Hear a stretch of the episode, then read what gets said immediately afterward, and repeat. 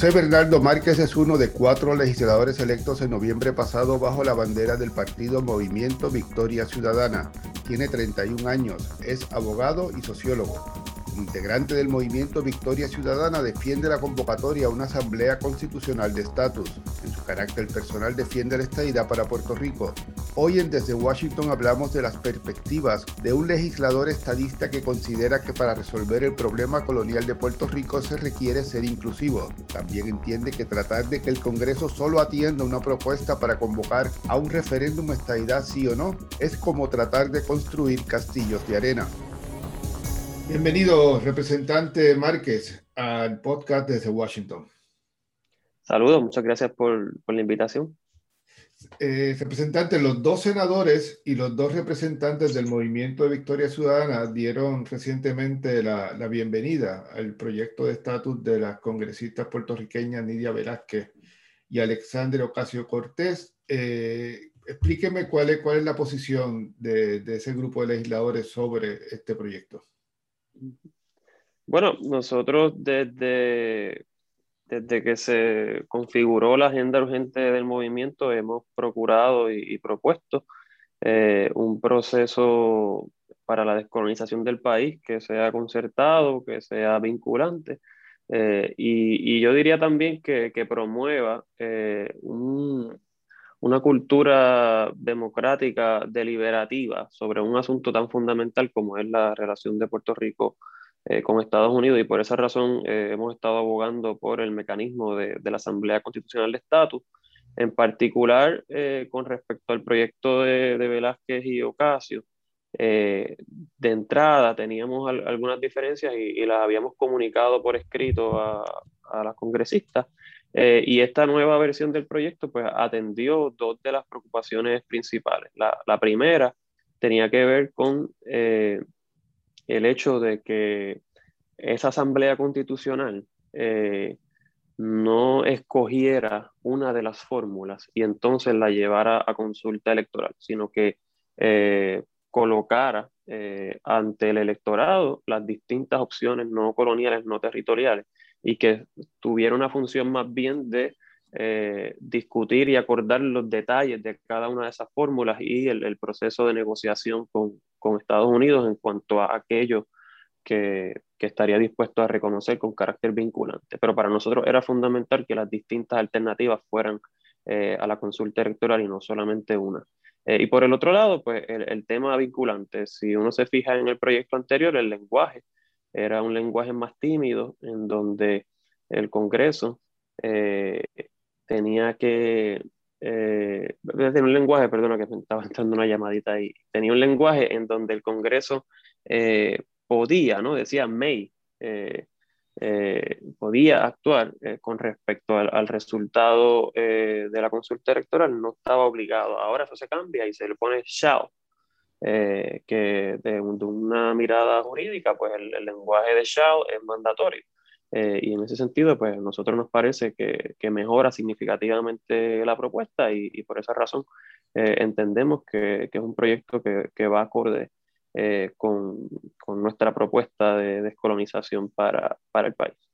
La declaración que enviaron decía directamente eso, que eran las delegaciones del Movimiento de Victoria Ciudadana en la legislatura, dándole la bienvenida al proyecto con expresiones de ustedes cuatro ¿Hay una diferencia entre decir eso y el apoyo del, del, partido en sí? Eh, ¿Cómo así? No, no entiendo bien la pregunta. Porque, porque el, comunicado hablaba de los cuatro legisladores, no decía el movimiento Victoria Ciudadana. Eh, ah, bienvenida. Entonces, mi duda es si esto es una posición de ustedes cuatro nada más, porque no se ha discutido el proyecto en, en todo el partido en sí, eh, o, o, si esto representa la posición de todo el movimiento. Eh, bueno, eh, sí, precisamos en el comunicado que, que es de la delegación, eh, porque no hemos llegado, ¿verdad?, a, en estos momentos al punto de poder, nosotros estamos en un proceso de reorganización, ¿no? Y de, poderlo trabajar con, con, digamos, con las bases del movimiento, pero en la medida en la que resulta sumamente compatible con lo que fue nuestro programa de gobierno eh, pues, pues nos parece que, que, es un proyecto que va en la, en la dirección correcta y que eh, difícilmente encuentre algún tipo de, reserva ¿no? del el resto de, de, las personas que, que, militan en el movimiento, pero hasta el momento la discusión que hemos tenido formal en cuanto a la delegación y yo diría también informal con los distintos grupos del movimiento que trabajan con los temas de descolonización, nuestra red de descolonización, pues es, una mirada positiva eh, al proyecto, de nuevo, eh, desde la perspectiva de que algunas de las preocupaciones que teníamos con la versión anterior eh, del proyecto, pues fueron revisadas acorde con, con, lo que había sido la comunicación que le habíamos cursado hace un poco más de un mes a, a las congresistas en cuanto al, al detalle de, del proyecto. ¿Tiene que ir a una asamblea o algún tipo de reunión ahora el proyecto o, o con, con, ustedes haberlo apoyado y la dirección que quizás este, eh, confirmarlo, el, el, apoyo oficial del partido eh, se, se, se, se, oficializa, por repetir la palabra? Sí, bueno, por eso, por eso planteo que eh, ahora mismo nosotros estamos en medio de, de, una asamblea organizacional, tuvimos la primera sesión eh, hace dos semanas y la segunda sesión para completar esa asamblea eh, se va a completar ahora en abril. Y entonces ahí es que se configura el, el nuevo organismo directivo del movimiento, su reglamento, etc. Eh, y entonces vamos a estar en posición de asumir una postura más institucional con respecto a este y otros temas. Pero por eso adelanto que en la medida, de nuevo, en que este proyecto es sumamente compatible con lo que comunicamos en nuestro programa de gobierno con respecto al tema del estatus y específicamente al desarrollo de una asamblea constitucional en el que las fórmulas no coloniales y no territoriales eh, fueran deliberadas, fueran negociadas con el gobierno de Estados Unidos y fueran eh, a una consulta electoral, pues eh, veo difícil que haya algún tipo de, de reserva con, con, la propuesta de, de Velázquez y Ocasio. Ustedes hablan en su, en su agenda de la Asamblea Constitucional de Estatus, otros le llaman Asamblea de Estatus. Este proyecto habla de una convención de estatus. ¿Hay alguna diferencia real en términos de la, de la convocatoria de ese tipo de, de, de, asamblea? No, yo creo que el concepto es eh, meridianamente igual. Eh, yo como visualizo esto, a mí me parece importante aclararlo, para efectos de, la discusión pública de la ciudadanía. O sea, yo creo que eh, tanto quienes han estado abogando por, por, mucho tiempo por estos plebiscitos que, que se han celebrado, eh, como quienes abogamos por una asamblea constitucional, eh, de, de, lo que se trata es de que se está diseñando una consulta electoral sobre el asunto del estatus. La pregunta es quién la diseña y cuál es el resultado de esa consulta. Hay una gente que ha abogado una y otra vez porque sea la Asamblea Legislativa quien diseñe esa consulta, que es lo que ha ocurrido, eh, y que esa consulta no necesariamente tiene que tener un aval congresional para llevarse a cabo porque es más un ejercicio de presión política. Eh, y quienes abogamos porque quien diseñe la consulta sea una asamblea constitucional específicamente diseñada para esos propósitos, para redefinir la relación política de Puerto Rico con Estados Unidos y que ese diseño eh, permita eh, una negociación con Estados Unidos para que cuando se lleve a cabo la consulta sobre las fórmulas de estatus, el resultado sea eh, vinculante. Así que ya le podemos llamar asamblea, le podemos llamar convención, pero la gran diferencia ¿no? es que se constituye un cuerpo eh, político de delegados y delegadas específicamente definidos para eso, no eh, una asamblea legislativa ordinaria que atiende otra serie de temas y dentro de ellos eh, un, un, proyecto eh, legislativo eh, para, para, diseñar esa consulta. Así que yo creo que esas son como los, los dos grandes propuestas y nosotros insistimos en que el mecanismo de la asamblea constitucional en la medida en que goza con la participación de eh, las distintas corrientes descolonizadoras, tiene un potencial mayor de destrancar eh, el, el, juego colonial, eh, porque Estados Unidos en todo momento se ha resistido a diseños políticos que estén enmarcados en, en, una sola de las propuestas. Si uno mira lo que fue el Task Force de Obama o mira eh, más recientemente el plan de gobierno de, de Biden, eh, pues lo que está es reconociendo que, que el diseño eh, que se haga debe eh, contar con, con, las distintas eh, alternativas de estatus y yo creo que hay que agarrar, como quien dice, a Estados Unidos por, por ese compromiso o por ese discurso y evitar que sigan evadiendo el, el, tema del estatus. Y yo creo que la, la, la propuesta de, de Velázquez Ocasio pues, es un paso en esa dirección significativo. El, el, liderato del PNP, eh, aunque un poco confuso algunas veces la, la reacciones, este, pero en general eh, parecen ver eh, e, esta propuesta como innecesaria, ¿verdad? Este, están diciendo que, que, que, parece haber un énfasis en que este es un proyecto que va a llevar a Puerto Rico hacia la independencia. Yo no entiendo ese, ese argumento. Por el otro lado, el Partido Popular acaba de, de, de su junta de gobierno acaba de emitir una expresión diciendo que van a proponer enmiendas y diciendo que, que ellos eh, van a defender un Estado libre asociado que no esté sujeto a los poderes plenarios de, de la cláusula para territorio de la Constitución. Interesantemente, es, una es un concepto que han manejado antes, pero en este momento llega después de un proyecto de ley que claramente dice que serían alternativas fuera de la cláusula para, para, los, para territorios ¿Cómo, usted evalúa estas reacciones de, de los dos partidos que, que, han dominado el debate político en los últimos años?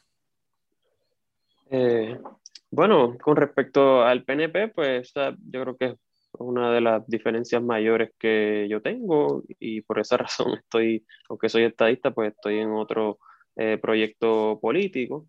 Eh, y es que me parece que el, el tema eh, del estatus se ha asumido históricamente como una especie de performance político, ¿no? Es, es proyectar y, ¿verdad? De alguna manera crear la impresión de que se está actuando sobre el tema del estatus, pero en realidad son estrategias que, que no han adelantado la descolonización en términos prácticos.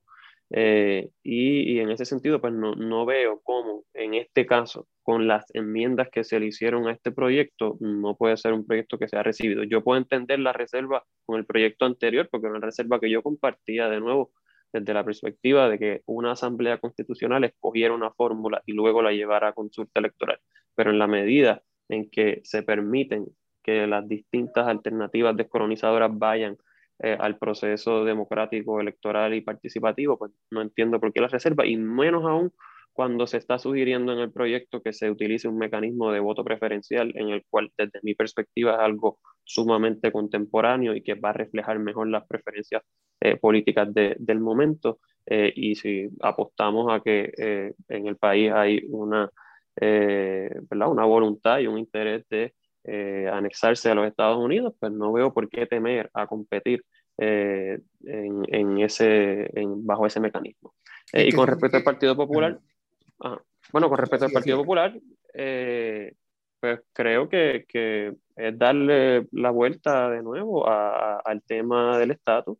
No, no acaba de, de, definirse esa colectividad y entonces ahora hay como un juego de palabras ahí de si una cosa es eh, una fórmula que está dentro de la cláusula territorial, que no es lo mismo que estar bajo los poderes plenarios de la cláusula territorial, que a mí, ¿verdad? Me parece, eh, ¿verdad? No es otra cosa que decir que, que pueden haber eh, círculos cuadrados o cuadrados redondos, ¿no? Es, como una contradicción de que si estás eh, sujeto, ¿no? De alguna manera, a la cláusula territorial, pues, pues no te has descolonizado, ¿no? No, no es una fórmula que en efecto le da al país la autoridad de, gobernarse y de elegir plenamente eh, sus leyes y sus representantes políticos. Y pues, mejor ejemplo de eso es la, la ley promesa que en estos momentos nos rige.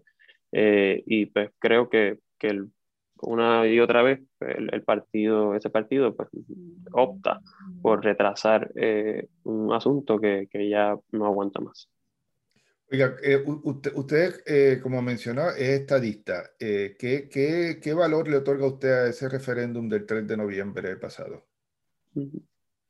No, yo, yo voté por la estadidad en, en, ese plebiscito en la medida en que era un, un evento que ya estaba eh, convocado, aunque desde la perspectiva de, de, nuestra propuesta política, pues no era el, el diseño idóneo eh, de mecanismo descolonizador. Eh, yo lo que diría es que envía un mensaje de que el país se quiere descolonizar y de que la opción preferente es eh, la estadidad. Eh, fuera de eso, pues me parece de nuevo que eh, la estrategia de cara al futuro tiene que ser otra, porque claramente Estados Unidos no ha respondido a estas consultas anteriormente. e incluso, como mencionaba, en el propio programa del de presidente Biden, habiendo una consulta convocada, la postura que asume eh, ese liderato demócrata de, Estados Unidos del año pasado era que se debía llevar a cabo un proceso que incluyera a las distintas alternativas. Así que eh, hay un mensaje claro eh, de que esos mecanismos pues, no van a ser respondidos hacia una ruta descolonizadora en Estados Unidos y por esa razón la insistencia de explorar otros caminos, a modo de ver, seguir insistiendo en, en, estos proyectos como sería el de la comisionada residente y el que está impulsando el gobernador y para mí es como eh, edificar ¿verdad? sobre arena eh, la, los, procesos descolonizadores del país en la medida en que ya los hemos ensayado anteriormente y, y, no han dado los resultados esperados y por eso creo que hay que moverse en la ruta de eh, aglutinar las corrientes descolonizadoras enfrentar a Estados Unidos de una vez y por todas mediante una asamblea constitucional y que no puedan eh, evadir los resultados de un proceso al cual se vincularon, como es eh, el, proyecto de, de Velázquez y Ocasio. Aquí deben haber eh, audiencia este año, sobre todo es claro que van a haber en el Comité de Recursos Naturales de la Cámara.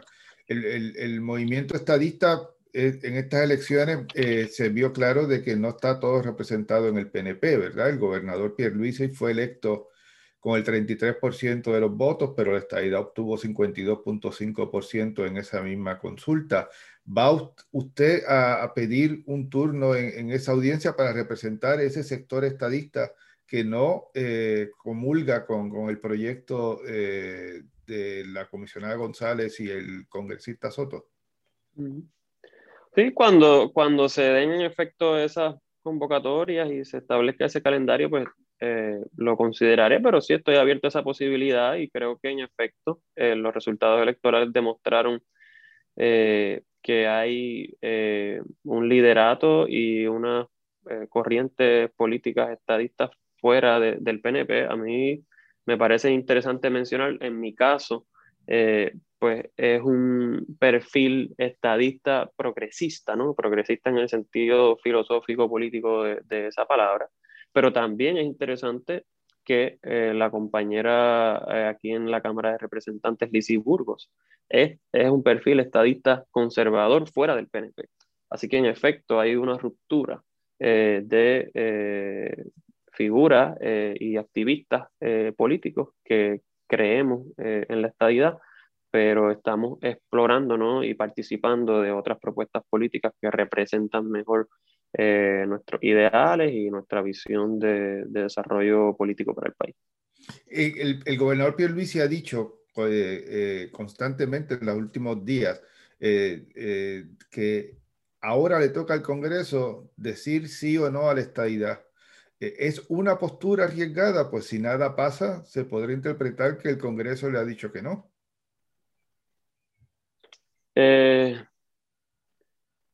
sí, pudiera ser. Eh, yo... Digo yo, desde el punto de vista de un estadista, ¿verdad? Escuchar al, presidente del partido que dice agrupar la mayoría de los estadistas, de emplazar al Congreso y decirle, bueno, está esta votación, ustedes díganle sí o no, no, vamos a echarlo para adelante, queremos que se, que se discuta, eh, queremos la admisión, no, no, díganle, díganle ustedes sí o no ahora a la estadidad. Es que lo que yo creo sobre eso es que se, se escuda ¿no? y se esquiva constantemente el gobierno federal con el asunto procesal. Y por esa razón es que, de, de, alguna manera decir, bueno, pues esa parecería ser la voluntad, pero en la medida en que no di el aval o en que no reconocí el proceso, pues este, no voy a actuar sobre ello. Y por esa razón es que yo creo eh, que hay que eh, desarticular esa excusa que ha tenido eh, históricamente el gobierno federal en la medida en que se eh, coloquen y se concerten las distintas corrientes descolonizadoras alrededor de un proceso. Y la medida en que hagamos eso, pues Estados Unidos no va a tener esa excusa y creo que la sigue teniendo porque seguimos celebrando consultas que, que no, no, están siendo debidamente concertadas y negociadas antes de celebrarse. ¿Usted ve interés del Congreso en adelantar este debate? De ¿Cómo se ve esto en San Juan con, en las últimas semanas tras la presentación de los proyectos?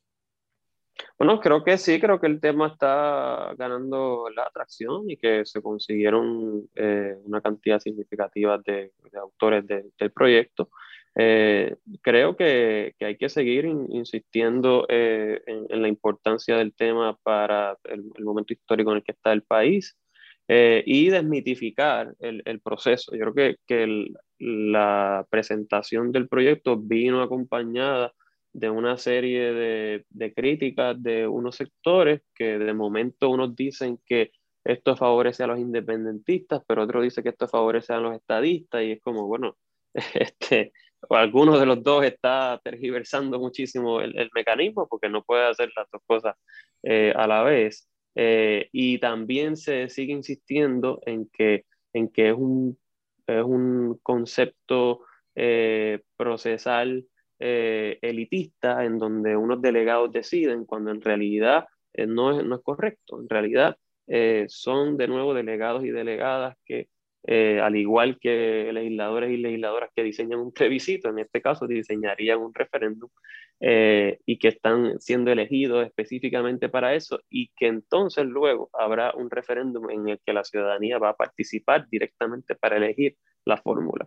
Así que simplemente se está haciendo eh, el, el, el, diseño ¿no? de una consulta bien hecho, este, negociando la fórmula, estableciendo los planes eh, que acompañarían cada una de esas fórmulas eh, y eh, deliberando con la otra parte que está implicada en por lo menos dos de las fórmulas que, que, que, se estarían presentando, porque Estados Unidos tendría de alguna manera que avalar eso. Así que es hacerlo bien hecho. y por esa razón, pues es un proyecto un poco más complejo, pero, pero es, es muy, muy democrático, muy deliberativo y a mi modo de ver tiene muchísimo potencial de descolonizar al país de una vez y por todas. Cuando hablamos del interés del Congreso, yo, yo siempre eh, pienso en promesa, ¿verdad? La ley promesa, como usted mencionó, es un claro ejemplo del poder del Congreso sobre Puerto Rico bajo la situación territorial, pero a la misma vez eh, es una ley que puede estar aquí eh, por, por lo menos hasta el 2026 bajo la situación actual. Y, uno se pregunta, obviamente, con el tema de la estadidad es más directo, el empujar ahora la estadidad choca con, esa ley, pero del mismo modo, la, convocatoria de una convención, el plantearse los congresistas, eh, vamos ahora a tratar de resolver el estatus, en qué medida la ley promesa todavía se verá, incluso con una alternativa procesal como la del el proyecto de Velázquez y Ocasio Cortés, como un obstáculo a mover este debate. Sí, no, eso es un reto indudable.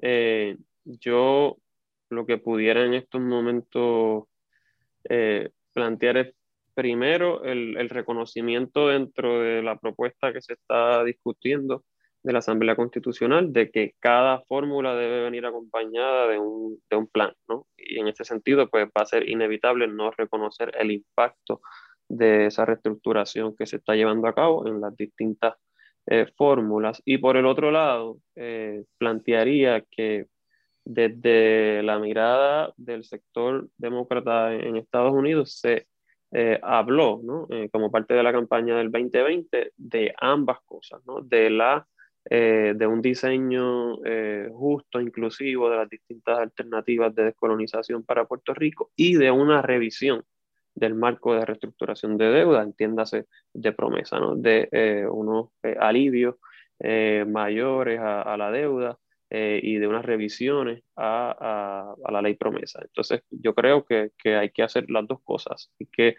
seguir insistiendo en que lo que está haciendo la Junta, el plan de ajuste de deuda propuesto, a lo que están abocando al país es a, la crisis y a, la miseria y a la potencial eh, eventual eh, segunda eh, quiebra, que lo han planteado algunos economistas, en la medida en que sigamos como vamos lo que pudiéramos estar es provocando un, escenario de reestructuración de deuda que en realidad no, no va a ser sostenible. y que hay que también llevar al Congreso el reclamo de revisitar ¿no? el, el, marco legal de, de la ley promesa. Oiga, si, se celebra una asamblea de estatus, ¿verdad? Y, imagino yo que el, el, movimiento Victoria Ciudadana va a buscar elegir delegados, pero puede llegar el momento en que van a estar en bandos opuestos, ¿no? Este, no, no necesariamente van a coincidir en torno a la propuesta de estatus una vez se sienten a redactar esa alternativa. Es como de momento se deslindan los campos ahí. Mm. Sí, yo creo que eso es algo que, que nosotros reconocemos en, el movimiento. La propuesta política nuestra eh, es que en probablemente nueve de diez asuntos estamos de acuerdo, este, mientras que en el caso de yo como estadista, si hubiese eh, militado en el PNP, pues al revés, estaba de acuerdo con, con, los colegas del PNP en un asunto, pero estaba en desacuerdo con, con ocho o nueve asuntos. Eh, y en ese sentido, pues lo que nos caracteriza en el movimiento es el reconocimiento de esa diferencia en cuanto al estatus, el compromiso con eh, un proceso que en efecto lleve a la descolonización. Así que si ese fuera el escenario, pues eh, amistosamente los compañeros y yo eh, militaremos en cuanto a las consultas de estatus y, y, la Asamblea Constitucional se refieren en, en distintos lugares, pero como proyecto político del tipo de sociedad el tipo de economía y el tipo de gobierno eh, que queremos para Puerto Rico, pues seguiremos coincidiendo en esas causas de justicia social, de transparencia eh, democrática, entre otros temas. La, la, la, legislación de Velázquez y Ocasio Cortés propone una, una especie de comisión bilateral, eh, un diálogo entre representantes de la convención y, y una comisión bipartidista de, del Congreso que, que, que dialoguen, que hasta celebren audiencia, compartan las propuestas que está discutiendo la, la, convención. Ahí se mencionan temas como la ciudadanía, la cultura, el idioma. ¿Usted, usted cree pertinente que esos temas estén ahí, eh, en específico el tema de, del idioma español? Sí, yo, yo creo que sí, yo creo que, que hay que reconocer que la discusión sobre el estatus en el país ha sido muy superficial de, de todas las partes. ¿no? Entonces, eh, no se han discutido a profundidad todas las implicaciones eh, económicas, fiscales, culturales de las distintas eh, alternativas. Así que precisamente por esa razón yo planteaba el año pasado que el estatus requiere deliberación, ¿no? que, que requiere que para que en efecto reconozcamos que el ejercicio fue uno eh, legítimo y democrático, pues se, se puede discutir plenamente previo al ejercicio eh, electoral las implicaciones de, de, cada una de esas alternativas y por eso yo le veo eh, ese valor añadido a, a, la Asamblea Constitucional, que todos los temas que conlleva cada una de las alternativas pues se discutan a profundidad y que el país conozca por qué es lo que está votando, que no lo haga desde la demagogia de la distintos sectores que eh, sugieren eh, una versión de una fórmula que no ha podido ser eh, constatada y, profundizada como parte de, un plan viable, desarrollado y ejecutable. Y en ese sentido, pues me parece legítimo que se discutan tanto los asuntos culturales como, como otros temas económicos y, y, políticos que el país necesita conocer independientemente de la, la fórmula que favorezca. Con el Estados Unidos de hoy y el Puerto Rico de hoy, eh, ¿usted cree que es posible eh, que se acepte un, un, Estado 51, 52, como el, que sea el número, eh, en el que la, las escuelas, el gobierno, los tribunales, la judicatura funcionen en español? ¿Usted cree que eso es una realidad posible? ¿verdad? Porque la gente habla muchas veces de que no, este, no pueden imponer requisitos. Bueno, pero no, no necesariamente son requisitos, es si la oferta llega eh, bajo la realidad actual. Bueno, ahí yo, yo creo que, la, que Estados Unidos ¿verdad? está como en esta tensión histórica constante, ¿no? De cómo se define eh, si es un proyecto político, eh, étnico, cultural de, de una raza que, que se interpreta única o si es lo que en realidad es, que, que, se refiere ¿no? a una multiplicidad de, grupos y de sectores diversos. y, y, esa tensión se ha ido agudizando en los últimos años. Y pues yo quiero pensar que el entendido y la propuesta política de Estados Unidos es una democrática constitucional abierta a, la diversidad eh, cultural. Eh, y esa es la, apuesta ¿no? de, una eh, proyección y una visión política como la que yo favorezco. Así que pienso que, que sí es viable un, un, Estado de Puerto Rico en el que se reconoce ese pluralismo cultural eh, y en el caso ¿verdad? del tema específico del lenguaje y del funcionamiento de nuestras instituciones, pues que se eh, promueva ¿no? el bilingüismo eh, y el acomodo ¿no? de un, ciudadanos americanos y de toda una población ¿verdad? Que, que tanto allá en la diáspora como acá en, en la isla eh, pues llevamos ya eh, siglos eh, perteneciendo, ¿verdad? O, más de un siglo perteneciendo a esa comunidad política. ¿Y, usted cree que sobrevive bajo ese estado 51 52 la representación deportiva internacional? El, presidente del PNP dice que, él cree que sí, por lo que por lo menos en, el área centroamericana. ¿Usted cree que eso es real? Eh, yo creo que, eso es, ¿verdad? Eh, es una discusión importante y, sé que, inciden eh, entes no necesariamente gubernamentales, ¿no? Los distintos eh, organismos que rigen los eventos deportivos. así Hay una ley federal que, que, que, reconoce un solo comité olímpico. Mm. Bueno, pero creo que, que, que también como parte de, de esa discusión eh, de una transición a, a una redefinición eh, política del país, pues es parte de lo que, de lo que se tiene que discutir eh, y que se vislumbre la posibilidad de que en la medida en que se reclame la ciudadanía la importancia de, esa representación deportiva y de otros asuntos culturales que para el país son, son importantes, pues se, se, evalúe la posibilidad de retener eso. O sea, no quiero decir que, que va a ser así, eh, pero tampoco veo imposible que sea de esa manera.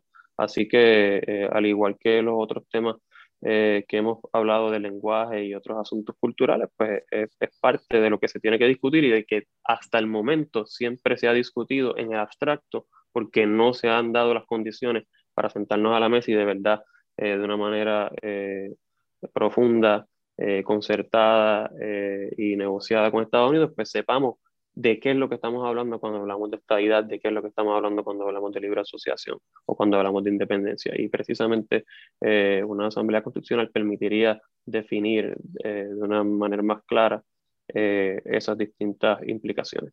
¿Qué usted, usted le dice a los populares que, que como hablamos al principio, eh, todavía hablan de un Estado libre asociado eh, que no esté sujeto a los poderes plenarios y que no se ven representados en el proyecto de, de, de Ocasio Cortés y, Nidia Velázquez? Evidentemente, el proyecto es claro, ¿verdad? Este, tiene que estar fuera de la cláusula para territorio. El, el, el hecho de que se, se, descarte esa alternativa de estatus eh, impide que esto sea un proceso de libre determinación? Eh, yo lo que pienso es que eh, la aspiración tiene que ser descolonizar. Entonces, en la medida en la que eh, sigamos insistiendo en una fórmula que más o menos retiene eh, el mismo eh, mecanismo eh, y la relación actual, pues, pues, no estamos adelantando mucho. Así que pensaría que si ese fuera el caso, pues, ¿verdad? Lo que el país tendría que hacer sería derrotar cualquier esfuerzo de, de, iniciar una asamblea constitucional para descolonizar, porque prefiere ¿no? este, una versión más o menos igual a, a la relación actual pero si lo que estamos reclamando, como me parece que el país ha reclamado una y otra vez, independientemente la, la fórmula que haya prevalecido, eh, que, que, nos movamos hacia una relación no colonial y no territorial, pues, pues hay que mirar cuál es el, el desarrollo internacional y también dentro del marco jurídico político estadounidense para lograr eso. Muchas gracias, representante José Bernardo Márquez, y a toda nuestra audiencia. gracias por su sintonía.